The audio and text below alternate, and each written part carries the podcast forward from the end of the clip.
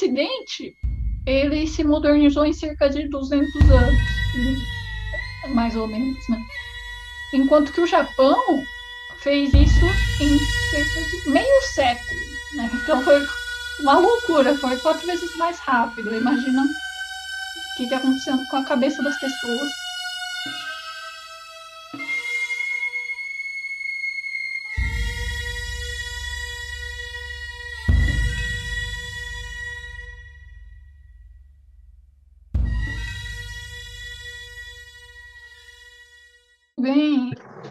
Bom, então estamos aqui, cá estamos sentados e a gente falou um pouco da modernização do Japão na entrevista, né, na edição especial, mas conversamos com o Felipe e achamos que seria uma boa ideia falar um pouco mais do processo de modernização do Japão.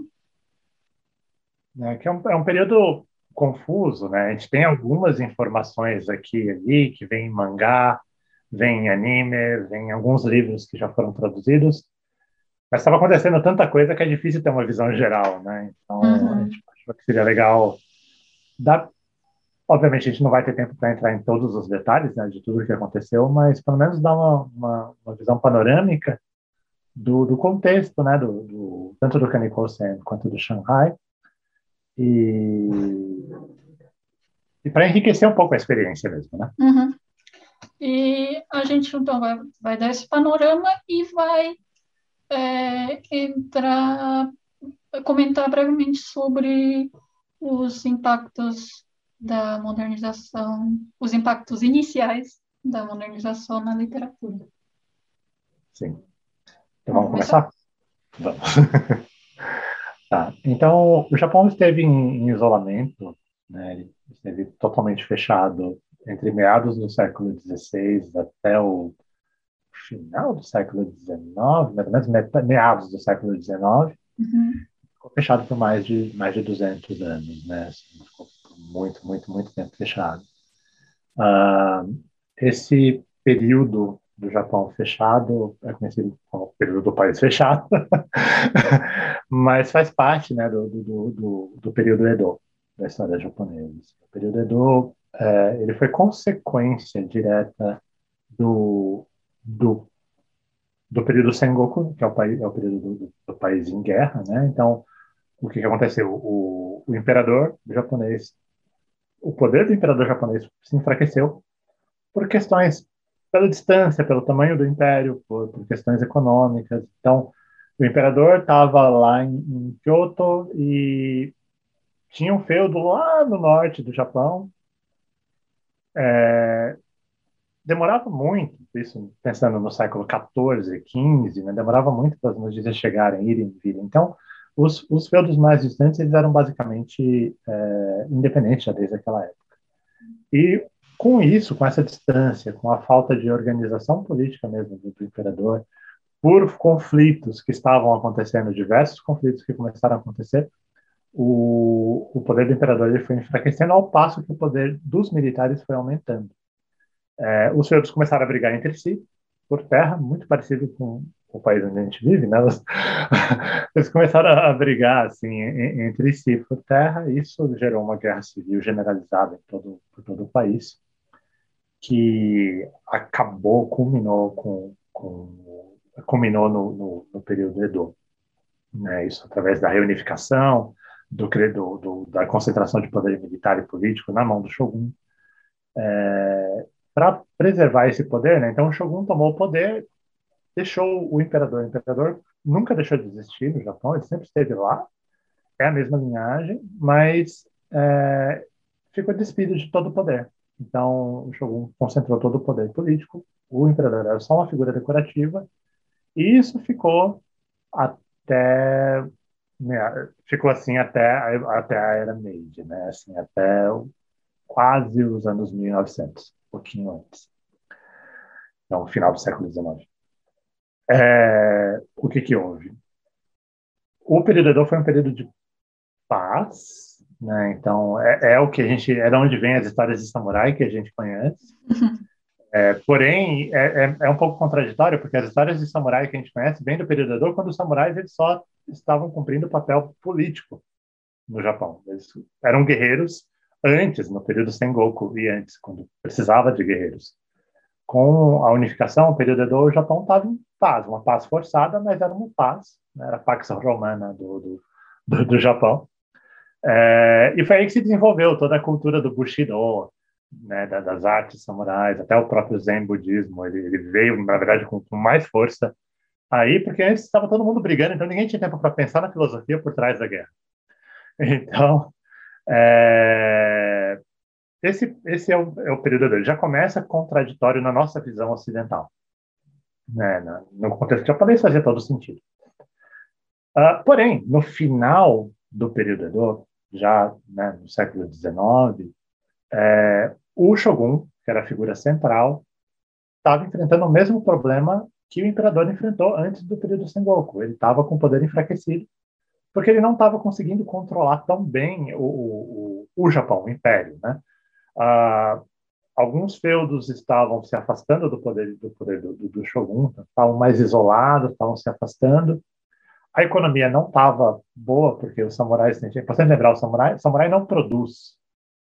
O samurai não produz, o samurai treina, o samurai luta, não tem guerra. Então, é, começou a haver um declínio da classe da classe Bushi, da classe samurai. Os comerciantes estavam ganhando mais, cada vez mais poder. E uma regra que é importante de pensar no, no período Edo era a, a rigidez das classes. Se você nasceu samurai, você vai ser samurai. Se nasceu comerciante, você vai ser comerciante. Não há flexibilidade. Você não pode se tornar outra coisa. E só a título de curiosidade, é interessante pensar que o cara que instaurou isso era um agricultor que virou samurai. Então, é, é. foi a primeira, foi o Hideyoshi, foi a primeira, a primeira, uma das um dos primeiros decretos dele foi não, acabou esse negócio de mudança de classe, porque eu não quero ninguém vindo da onde eu vim, se tornando o que eu me tornei. Acabou. É, só que isso deixava muita gente descontente, né? Porque os agricultores eles viviam para servir os samurais. O samurai tinha poder de vida ou morte sobre todo mundo.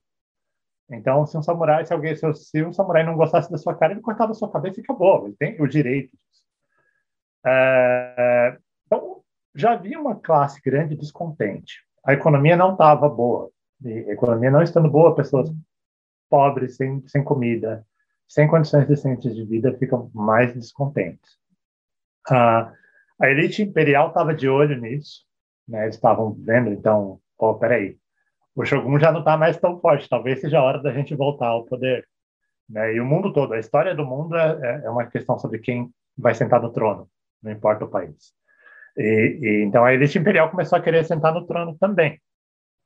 E começou um movimento de se fala muito sobre a restauração do poder imperial e eu acho interessante que não se fala muito sobre a desculpa usada que é de certa forma muito parecida com, com o que acontece aqui no Brasil também, né, o discurso de Deus acima de todos, que era o louvor ao imperador. É importante lembrar que o imperador é descendente de Amaterasu. O imperador é Deus no Japão. Então, a política de, de, né, de, de voltar a louvar o imperador, ah, o Japão está nessa situação porque não temos o poder do imperador, não temos o nosso Deus comandando o país. O país está sendo comandado por esse militar.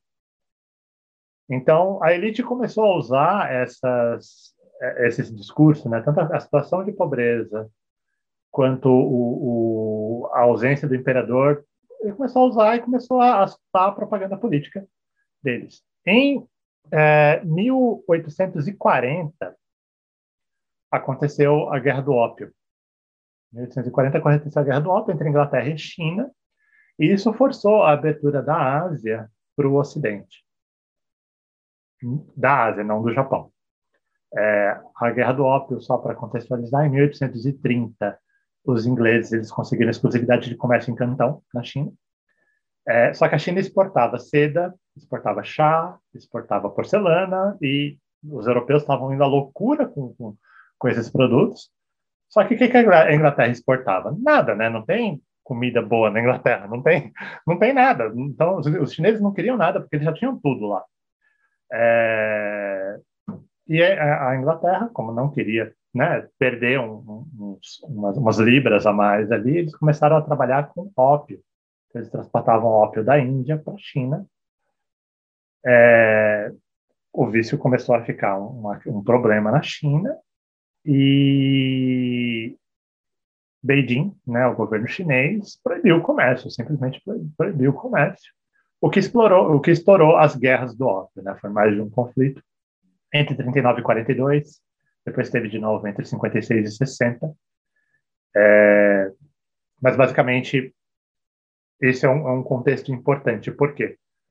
Porque com o comércio em Cantão, a Inglaterra, o Ocidente, a Europa começou a crescer os olhos para o comércio asiático. O Japão estava fechado. O Japão, por ser uma ilha, sempre foi um país isolado, sempre. Eles tinham relação, vai e volta de relação com a China, mas não, não era, nunca foi uma coisa constante. Ficava de bem fazer comércio, ah não, fiquei de mal, aí parava. Aí ficava de bem fazer comércio, fiquei de mal, parava. Sempre foi assim. E nesse período o Japão estava isolado, estava fechado, né? Uh, os ingleses eles queriam entrar no Japão também, porque para né, abrir rota comercial, porém eles estavam presos na Guerra do Ópio, eles estavam presos ali na China, ocupados com a Guerra do Ópio.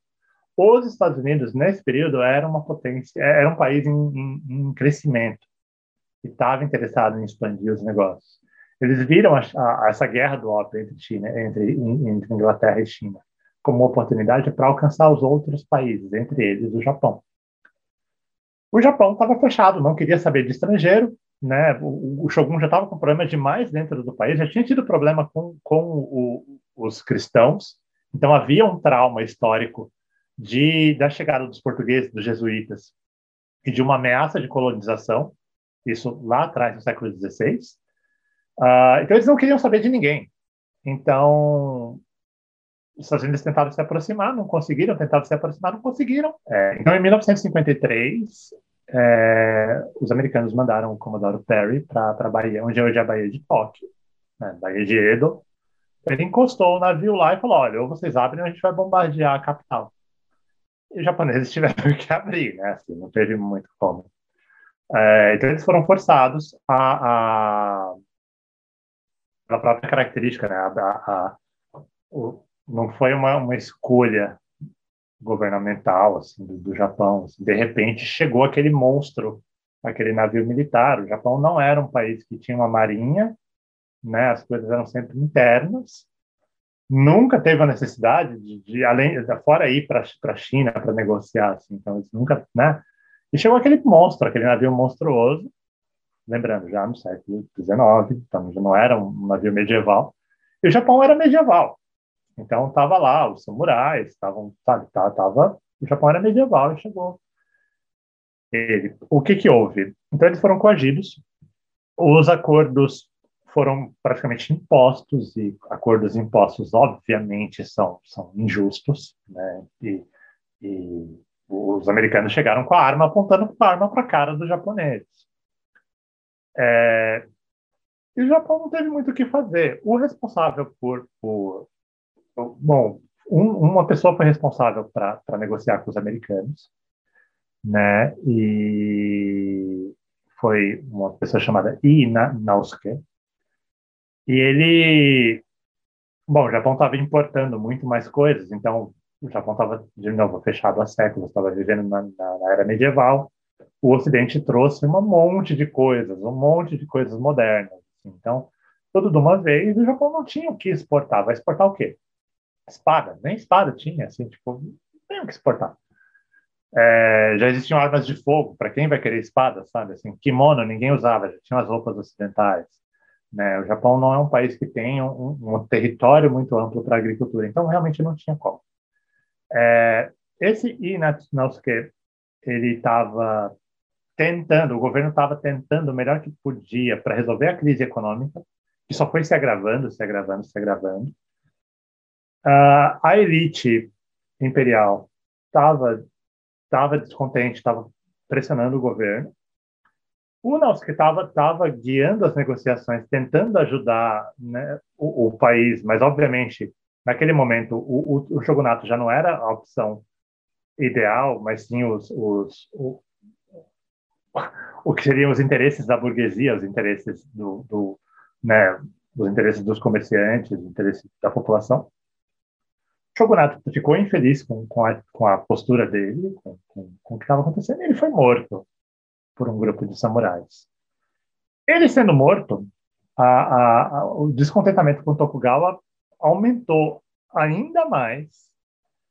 É, e alguns feudos começaram a, a, se revoltar, e isso gerou a, o que a gente conhece como restauração Meiji, né?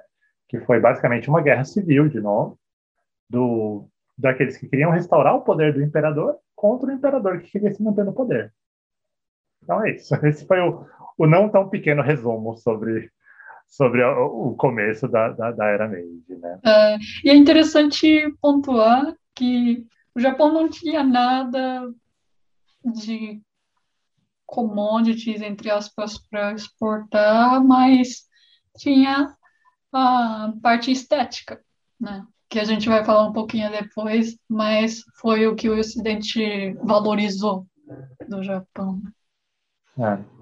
É, o, exoticismo, né? Que era as Índias. Ah, então, eles tinham conquistado a Índia, os temperos, não sei o quê, a China e o Japão, eles vêm meio que numa imagem de o exoticismo da, da, da, das Índias orientais.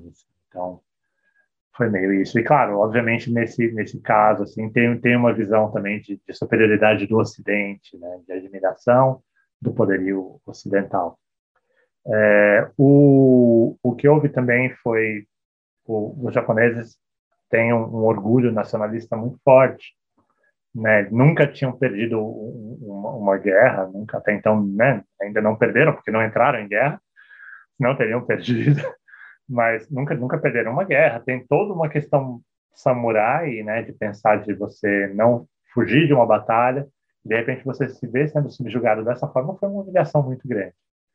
É, eles viram também a, a China sendo colonizada. Né? Os países eram próximos, então a China estava sendo colonizada. Existia um medo muito grande de ser colonizado, o que seria uma humilhação maior ainda, porque o Japão ser servo de alguém é uma coisa que no pensamento japonês não, não, não existia, né? Então é, até porque a China era superior ao Japão antes da Guerra do Ópio, e aí começou essa colonização e o Japão sentiu essa ameaça forte, porque um país que até então era mais poderoso que eles começou a, a ser tratado como inferior pelo Ocidente. E se o seu cara mais, se o seu irmão mais velho apanhou do valentão, Imagina você, né? Imagina é. você. e, e, e, a solução, né? O pensamento, o pensamento foi, ah, como que a gente evita isso? A gente evita isso se tornando um deles. É. Né? Vamos virar amigo do valentão para não apanhar, assim, vamos bater nos outros. Sim, pois é. E isso leva a uma coisa que não, não tem volta, né? É a substituição das tradições orientais pelas coisas ocidentais. Então, a medicina chinesa, a filosofia, uh, até mesmo a literatura é, começa a ser substituído pelos equivalentes ocidentais. Então, a medicina ocidental, filosofia ocidental, literatura ocidental começa a entrar nessa época. E depois a gente vai falar um pouco mais sobre isso, mas é, a influência da literatura ocidental nessa época começa a ganhar muita força. Né? E essa, esse discurso de ser o amigo dos valentões é, é, um, é um discurso coletivo, mas o, uma pessoa que representou é, esse discurso iconicamente foi o Yukichi Fukuzawa, que é o, o senhor que está lá na nota de 10 mil ienes. É, ele cunhou a frase Datsua New O, que é, significa deixar a Ásia para entrar na Europa. Ou seja, você sai daquele clube que você estava, da Ásia, para fazer parte daquele clube dos fortes, dos valentões. E, e essa ideia de que para conseguir sobreviver a essa invasão europeia na Ásia, é, ele acreditava que o Japão precisava tomar um, uma postura similar àqueles que estavam invadindo a, a, a área, principalmente em relação à China e à Coreia. Tanto que ele chega a falar: ah, esse pessoal aqui, os vizinhos, legal, eles são vizinhos, mas a gente não precisa respeitar eles. então começa já por aí esse discurso, né? E, e, e é, a ideia do deixar a Ásia para entrar na Europa também é o que acontece depois de sacrificar a autenticidade cultural que existia no Japão em prol da autonomia do Estado. Então, se para conseguir um Estado hegemônico ou, e a soberania do Estado, o Japão precisava deixar para trás as tradições e a sua cultura, ou, era isso que ele estava sugerindo fazer. Como resultado disso, né, é, o, o Japão, então, ficou com essa mentalidade que eles estavam se modernizando para alcançar o Ocidente, porque eles estavam na, na cabeça deles muito mais à frente do Japão e o, o Japão estava lá correndo atrás. Então teve a modernização industrial, militar, econômica e o Ocidente ele se modernizou em cerca de 200 anos, mais ou menos, né? enquanto que o Japão fez isso em cerca de meio século. Né? Então foi uma loucura, foi quatro vezes mais rápido. Imagina o que, que aconteceu com a cabeça das pessoas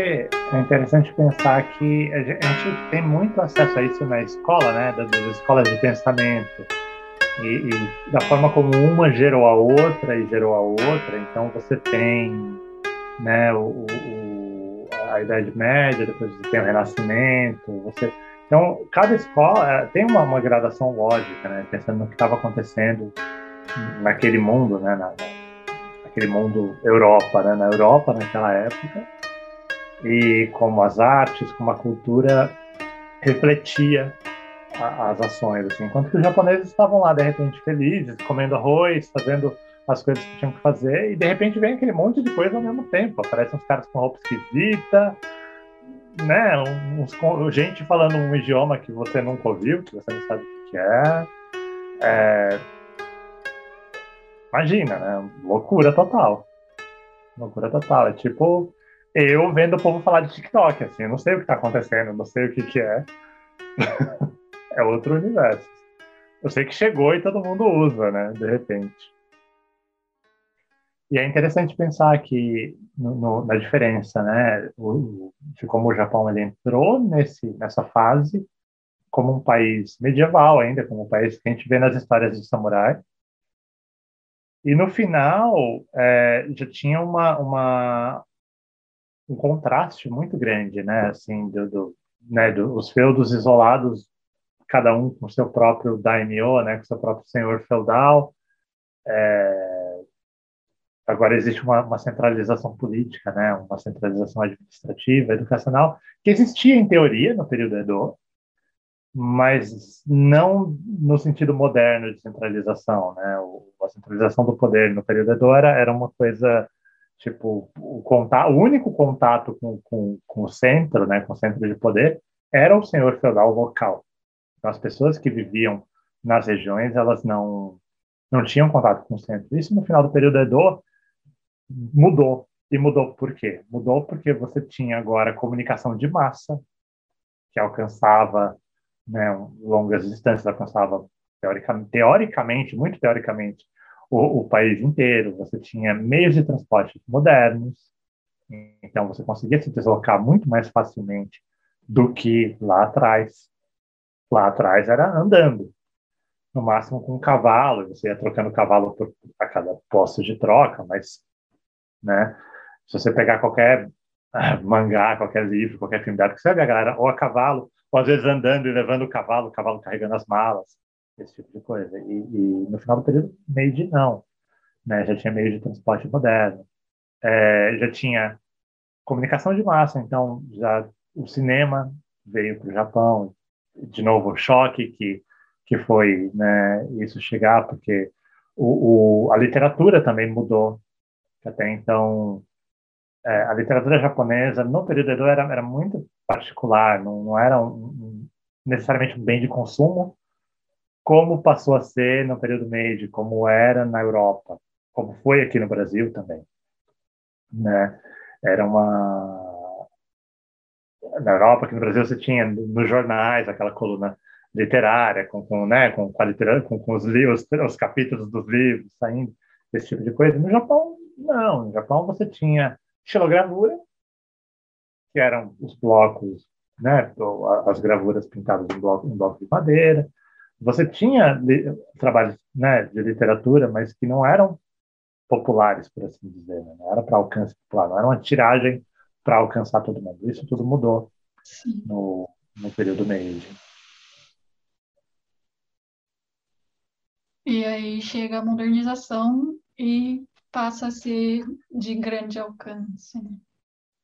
Exato, exato. Então, esse é o, esse é o pano de fundo histórico né, do, do que aconteceu. É, claro, está bem por cima, bem generalizado isso daqui, mas é só para dar uma, uma ideia geral. Né?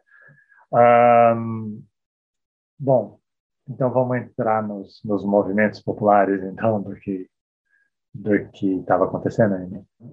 Então, em 1918, o Japão começou a se modernizar politicamente também.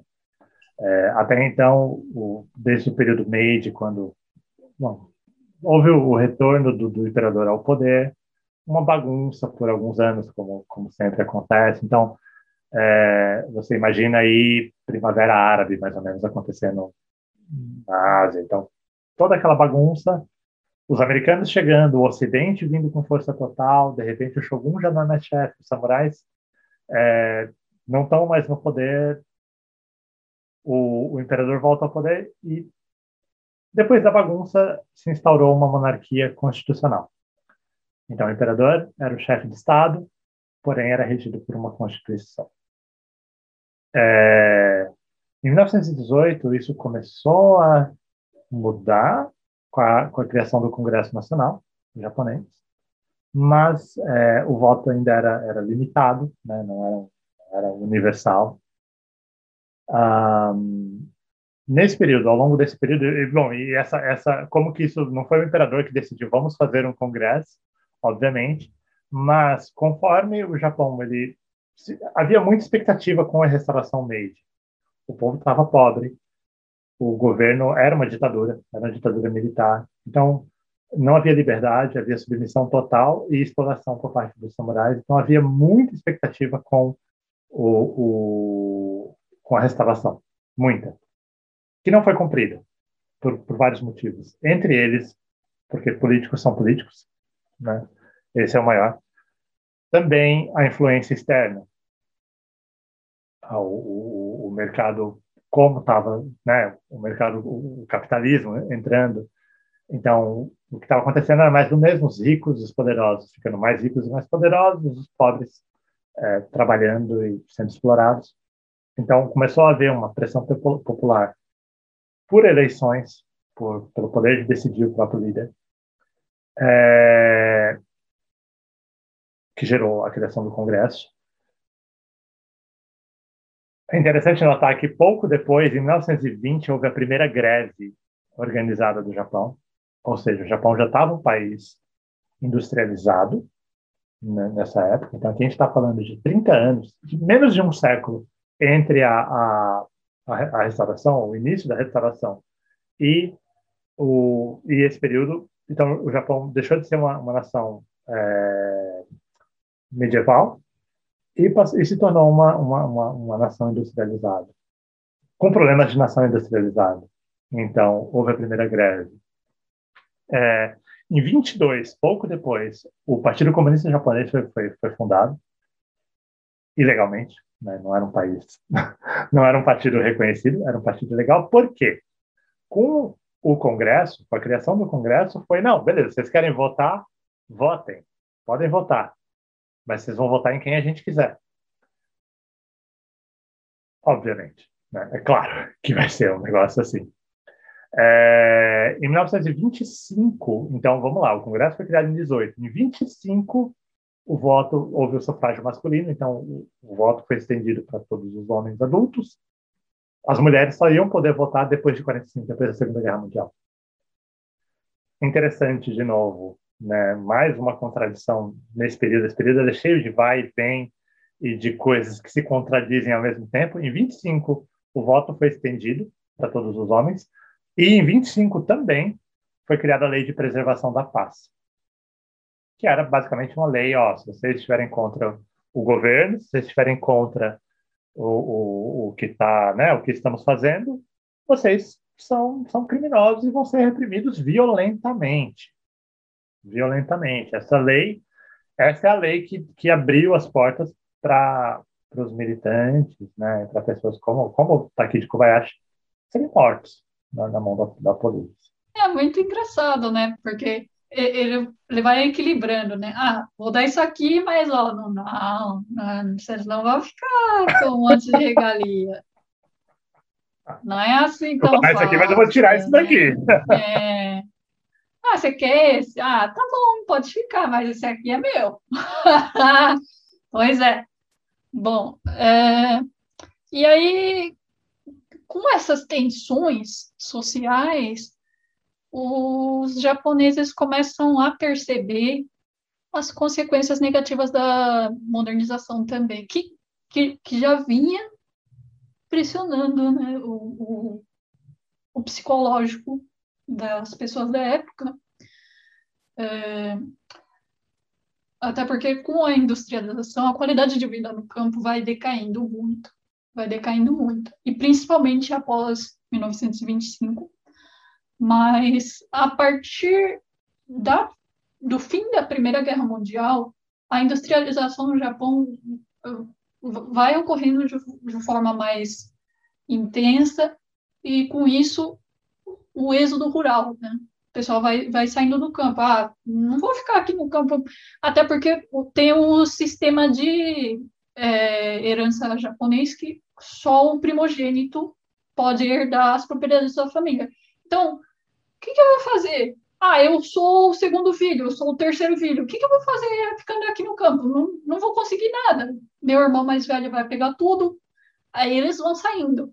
E mulheres também, inclusive, né? Porque elas vão pensar, eu vou ficar aqui no campo e aí eu vou, vou ficar em casa, vou cuidar dos filhos, vou ficar dentro aqui. Não tenho emancipação econômica, não, não tenho independência, eu vou para a cidade, porque pra, vou para a cidade vou ter meu salário. E aí o pessoal vai saindo do campo. É, mas isso leva à alienação também, porque o grande volume de pessoas que vão saindo do interior do Japão e indo para as grandes cidades faz com que as pessoas residindo nas cidades estejam separadas de suas famílias. Tanto que há dados é, mostrando que na Tóquio do, dos anos 20, cerca de 30% da população estava vivendo longe de, seus, de sua família de origem. Né?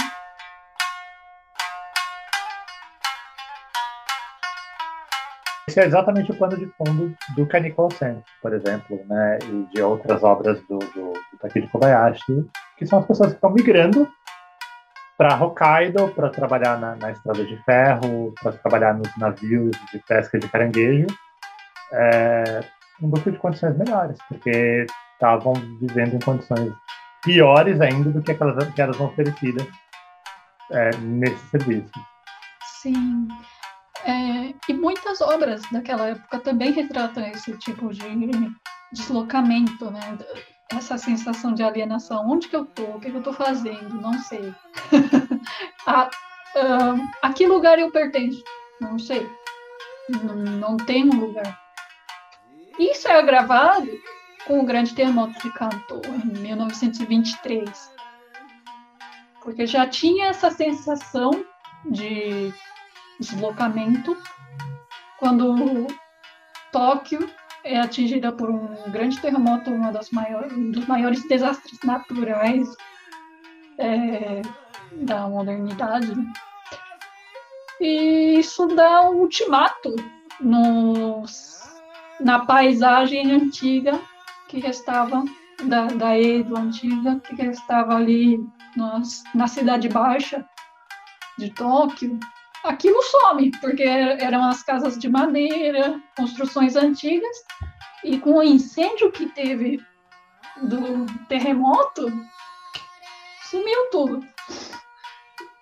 E a, aí, com a reconstrução, aquilo lá virou passado, virou pó, e uma nova Tóquio.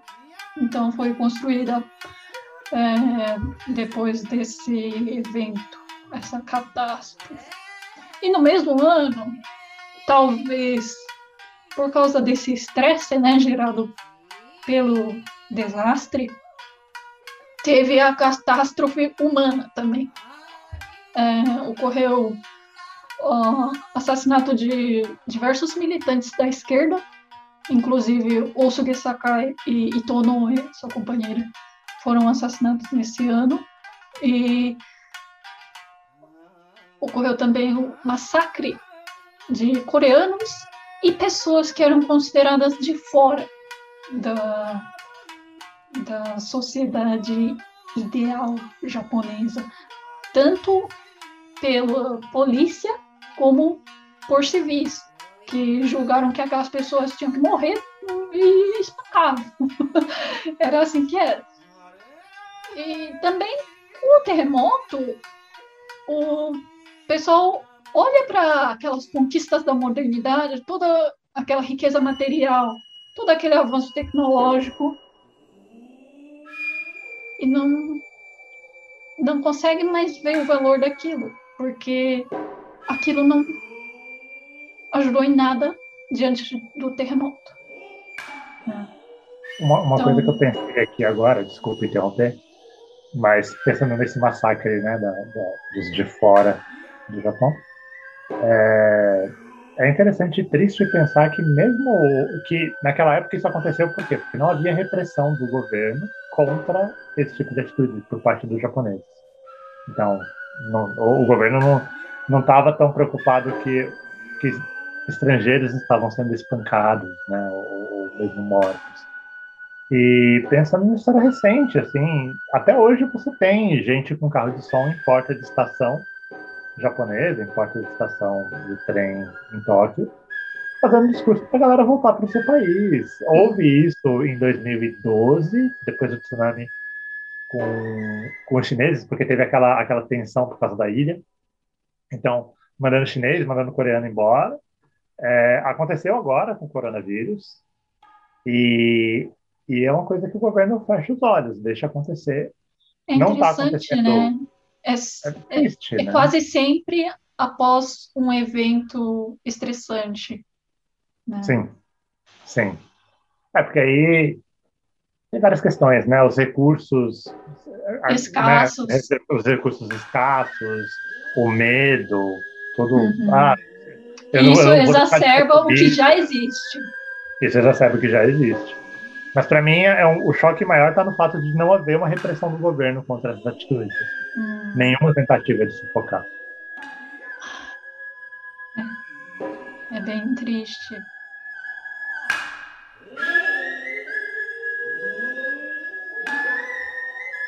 Esse massacre dos coreanos é devido também à contradição do discurso nacional.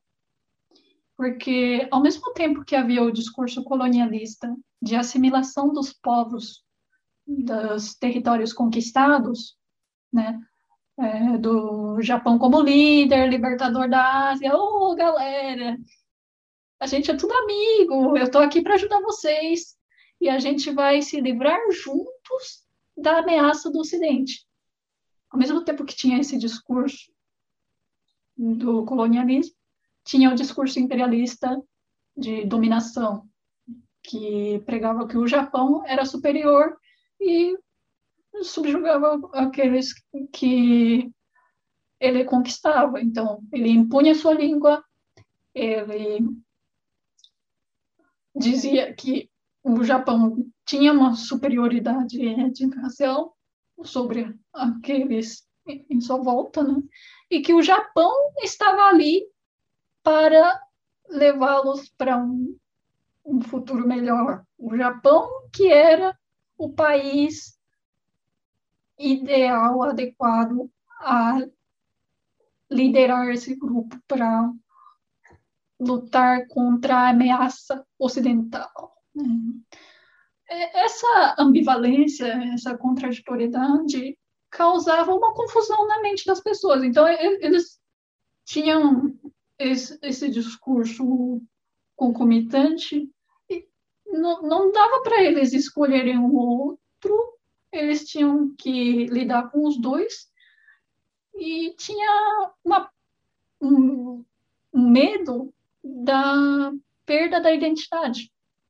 Eles não conseguiam saber o que era a identidade, entre aspas, japonesa, já que o Japão estava assimilando, entre aspas, tantos territórios, tantas culturas, falando que aquilo lá tudo era o Japão, ao mesmo tempo que ele falava que o Japão estava acima deles.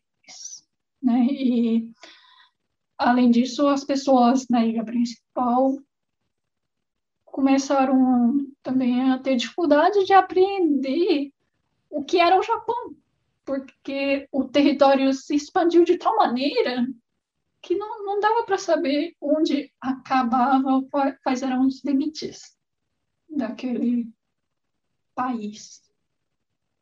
É, até porque o Japão, o Japão, pegou a ideia de colonialismo, pegou o bonde andando, né? Assim, porque é, a Europa teve todo aquele processo de descobrimento do novo mundo, de anexação de territórios, e aí depois para a Europa veio né, o, o, o, colonialismo do que já se conhecia, é, então também foi um processo gradual para a Europa e para o Japão, e, e, que ajudava, né? O povo já estava acostumado de saber que existiam colônias fora do território que mandavam recursos, enquanto que o Japão tem essa essa a, ideia a ideia do, do colonialismo para o Japão começou com ah vamos fazer porque eles fazem não começou já né, com, com, com o processo todo. Então, e, e, e a população estava totalmente alheia a isso, porque não, não, tinha esse costume de precisar de algo. A, a comunidade japonesa, a civilização japonesa já estava formada, a comida japonesa dependia de si mesma, porque as coisas todas eram, eram cultivadas ou, ou ali, né? Então não se trazia especiarias da Índia ou seda da China. Não, não, tinha essa noção. E era se tornou um pouco uma questão do espaço, né, de ampliar o território do espaço, só que imagina, a gente vivendo no Brasil, a gente já tem um pouco de dificuldade de entender o tamanho do Brasil, né, de territórios mais distantes. Imagina nessa época, né, com o pensamento japonês que que era muito autocentrado, é totalmente diferente. E toda essa esse monte de coisa estava acontecendo, né? E, e, os grupos dissidentes, né? Os grupos que se opunham a, ao que estava ao, ao, aos desmandos do governo, é, captaram esse descontentamento né, e, e transmitiram para a modernização. Olha, essa bagunça toda é culpa da modernização. A gente estava vivendo muito bem o nosso jeito japonês. É, a gente só queria o imperador de volta e, e veio essa bagunça. E foi nesse contexto que, em, em 1924, é, focando um pouco na literatura, né, duas, duas escolas se formaram, que foi a literatura proletária e o formalismo, que são as escolas representantes das obras que, que nós traduzimos. É, a literatura proletária ela se tornou conhecida, ganhou força com uma revista chamada Bungei Sensen. O formalismo foi na Bungei Jidai.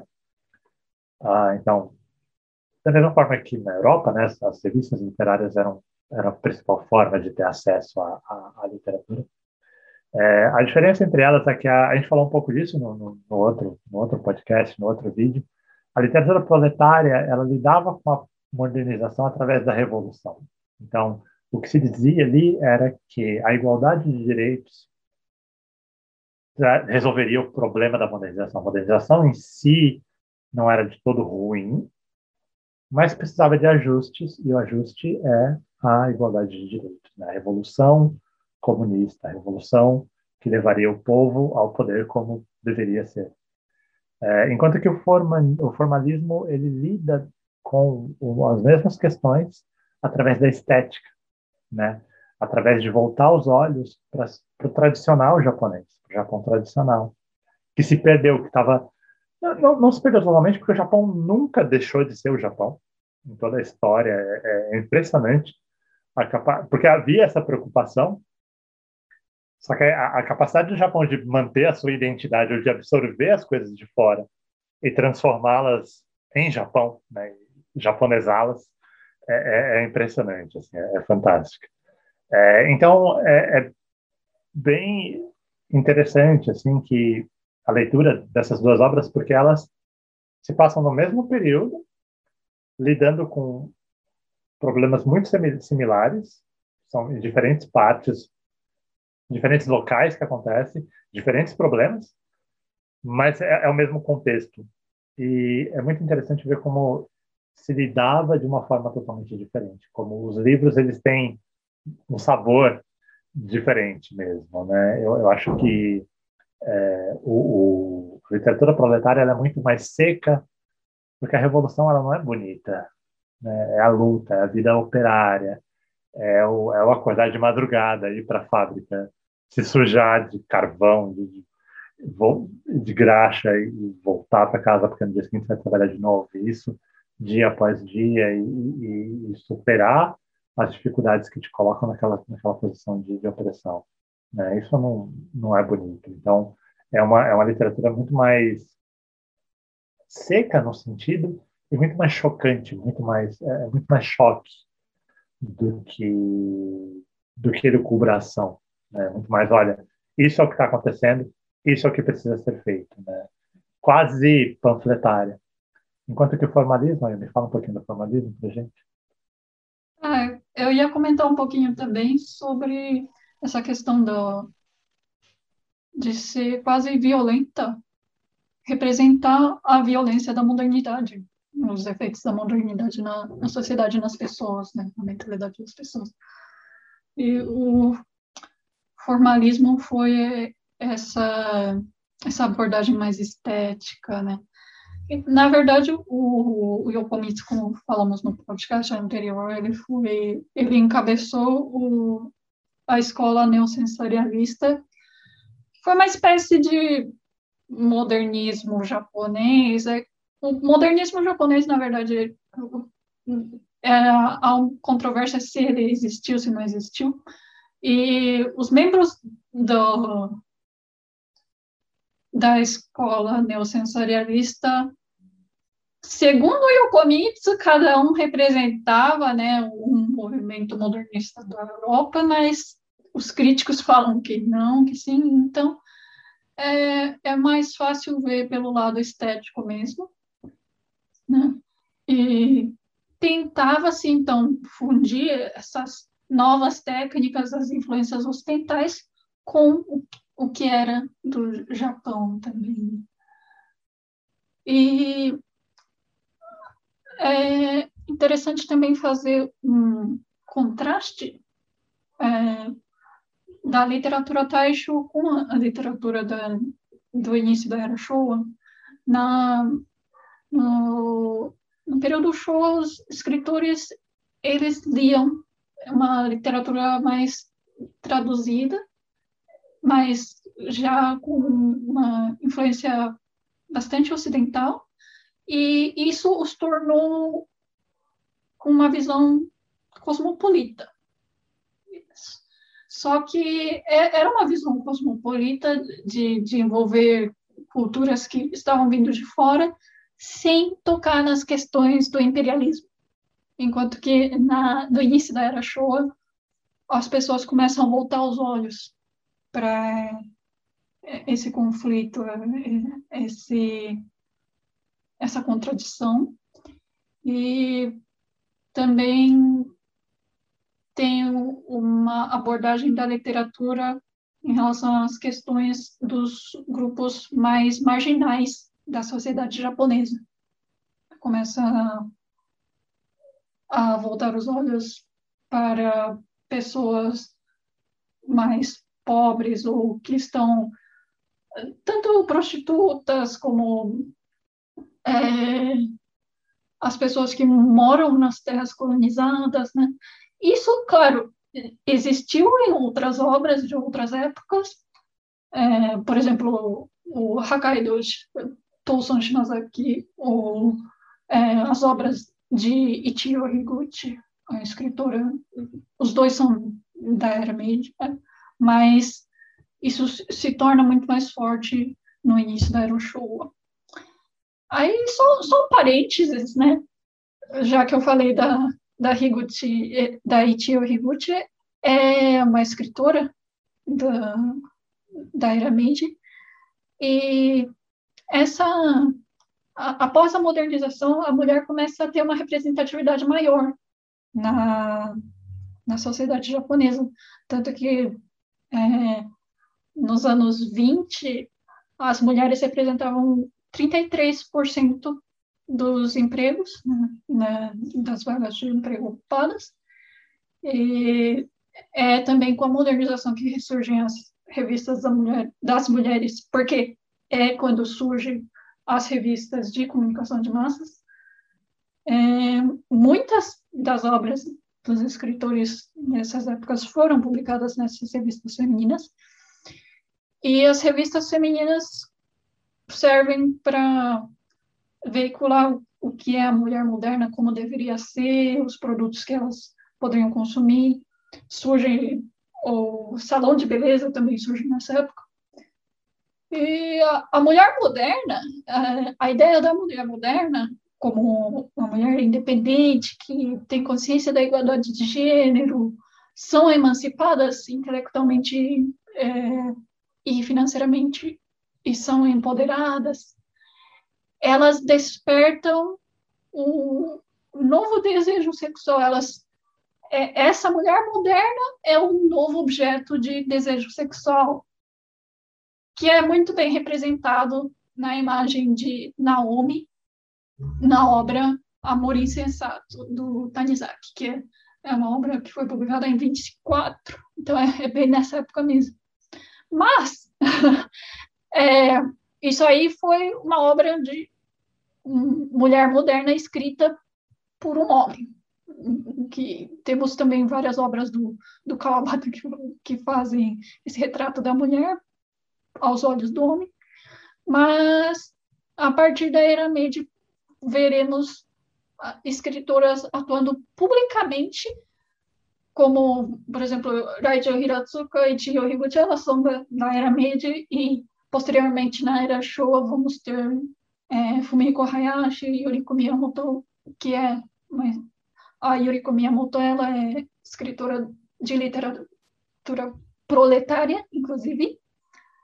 É, enfim, são participação da mulher comum escritora, finalmente, né? Não, e elas não precisam esconder de ninguém que elas estão é, fazendo isso. É interessante, né? Porque assim, o Japão tem o, o, o conto de Genji, né? O Genji Monogatari, que a gente citou brevemente, que foi escrito, né, por uma mulher. Tem o, o Makura no Soshi também, também foi escrito por uma mulher. Isso tudo lá na, na, na o que seria a pré-idade média japonesa, no século X, né? Século X e XI.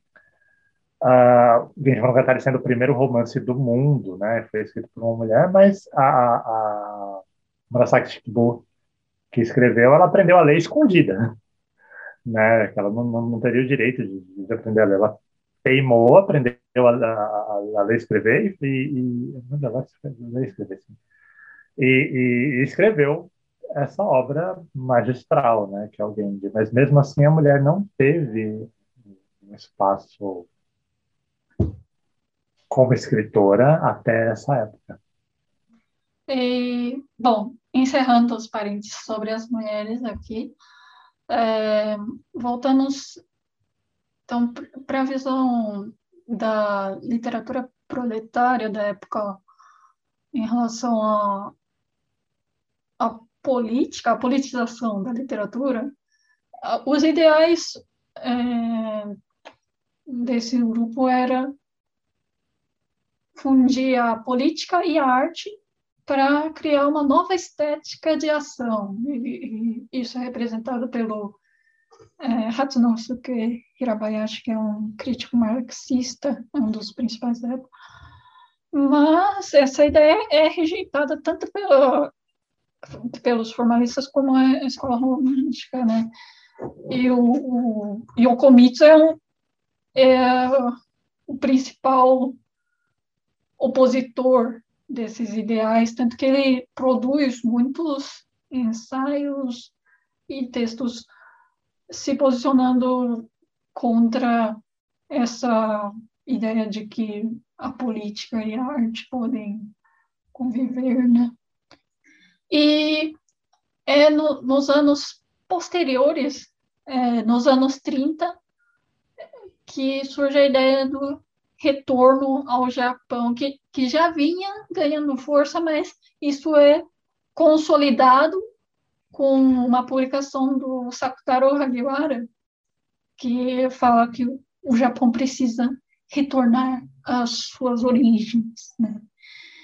É, isso é baseado na ideia de que com a entrada da cultura ocidental lá hum, com a chegada dos do Comodoro Pério, é, o Japão perdeu as suas tradições, o Japão perdeu sua autenticidade cultural, e aí ela precisa ser recuperada.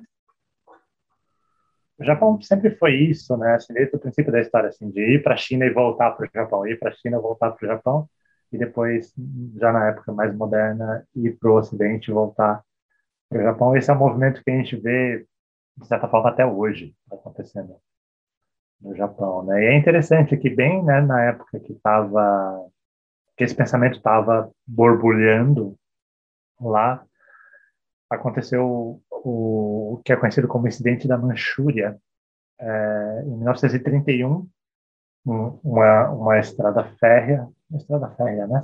A estrada Sim. férrea foi foi sabotada, né? Houve um acidente por sabotagem na estrada férrea e o governo acusou os chineses de ter feito isso. Né?